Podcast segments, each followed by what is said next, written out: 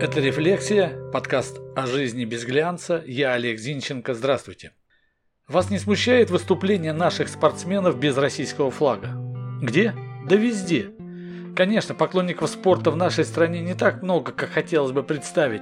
Но вот вы, кто следит за нашими спортсменами, не унизительно ли вам смотреть на сирот от спорта с русскими фамилиями, без флага и гимна, без национальных цветов на форме? Напомню сообщение ТАСС от 18 декабря 2020 года. Спортивный арбитражный суд в Лозанне объявил о своем решении частично поддержать иск Всемирного антидопингового агентства ВАДА к российскому антидопинговому агентству РУСАДА.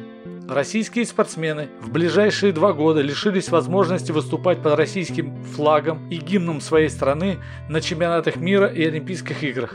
Точка. А сейчас начался чемпионат мира по биатлону. Я не первый раз становлюсь свидетелем лишения нас флага.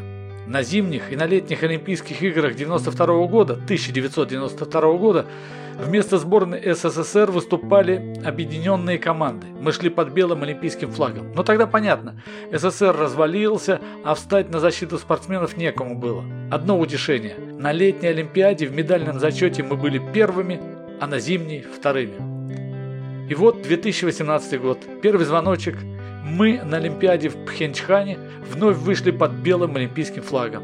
Не предлагаю вникать в причины. Тогда, три года назад, я, как и многие другие болельщики, пытался найти оправдание спортсменам, которые вышли сражаться не за флаг, гимн и славу своей страны, а за белый безликий флаг и призовое бабло. Тогда объяснение находилось лишь одно.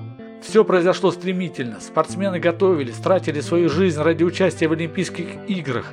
Их надо понять. И я соглашался, да, надо понять и понимал. Но сейчас, когда многим было ясно, к чему все идет, почему сейчас мы выходим под, например, невзрачным флагом Международной Федерации Биатлона? Почему вдруг так легко наши спортсмены примеряют личину ренегатов? Ведь эта ситуация давно развивается в легкой атлетике, а сейчас везде.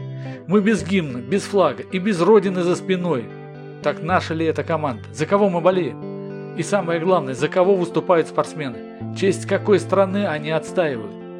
Если они бьются за призовые, я-то тут при чем? Зачем мне переживать за их финансы? В нашей стране, благодаря государственной политике, патриотизм превращен в жупел, в страшный сон для любого, кто хоть на кроху усомнится в величии России. А тут целая государственная машина работает во славу тех, кто сознательно отступил от флага, от гимна, от родины. Их имена тиражируют телеканалы, о них говорит интернет. Нам предлагают восторгаться отступниками. И это при том, что мы знаем примеры великих самопожертвований, совершенных под угрозой куда меньших уступок. Хотя, казалось бы, вот он, момент истины, когда нужно показать себя, проявить себя, доказать, что флаг, гимн Родина – это нечто гораздо более существенное, чем просто громкие слова, за которые еще и хорошо платят. Как же мы детей намерены воспитывать, на чьих примерах? Так и живем. Это была «Рефлексия», подкаст о жизни без глянца. Я Олег Зинченко. Подписывайтесь, чтобы не пропустить главное. До встречи!